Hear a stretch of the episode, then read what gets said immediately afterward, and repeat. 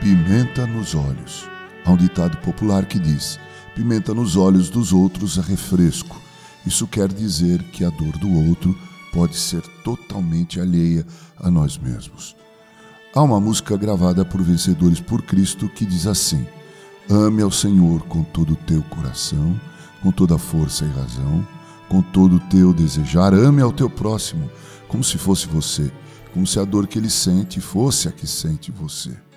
Ame ao teu próximo como se fosse você, como se a dor que ele sente doesse mais em você. Há dois sentimentos que precisamos utilizar em nossos relacionamentos: simpatia e empatia. Simpatia é um sentimento de afinidade que atrai e identifica pessoas. É uma sensação espontânea que leva o indivíduo a estabelecer em harmonia o seu relacionamento com o outro.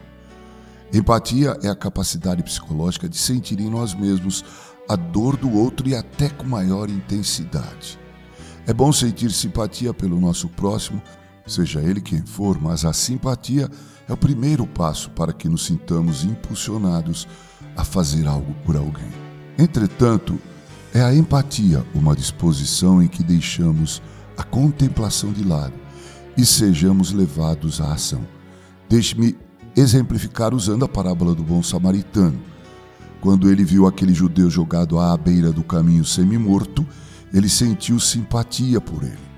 Mas foi só quando ele se deixou mover pela compaixão é que ele desceu de seu animal, prestou os primeiros socorros e levou aquele homem ferido em seu animal até uma estalagem, cuidou dele durante toda a noite e deixou provisão para que ele fosse plenamente recuperado de seus ferimentos e então seguiu viagem. Como diz a música de Vencedores por Cristo, ou seja, empatia é quando dói mais em você. É fácil verbalizar sobre a dor do outro. Difícil mesmo é se colocar no lugar dele. Veja o que Jó disse aos seus amigos que queriam consolá-lo, mas que só faziam com que sua dor aumentasse. Abre aspas. Então respondeu Jó: Tenho ouvido muitas coisas como estas todos sois vós consoladores molestos. Porventura não terão fim essas palavras de vento? Ou que é que te instiga para responderes assim? Eu também poderia falar como vós falais. Se a vossa alma estivesse em lugar da minha, eu poderia dirigir-vos um montão de palavras e menear contra vós outros a minha cabeça. Poderia fortalecer-vos com minhas palavras, e a compaixão dos meus lábios abrandaria vossa dor. Fecha aspas. O que Jó diz aqui é que é fácil falar sobre a dor do outro. Difícil mesmo é senti-la em nós mesmos.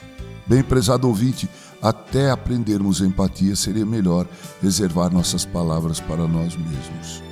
Quem sabe nosso silêncio seja uma inequívoca atitude de verdadeira compreensão solidária, porque não se vive de palavras. Como disse um certo pregador, estou cansado de discursos, quero ver ações. Com carinho, Reverendo Mauro Sergio Aiello.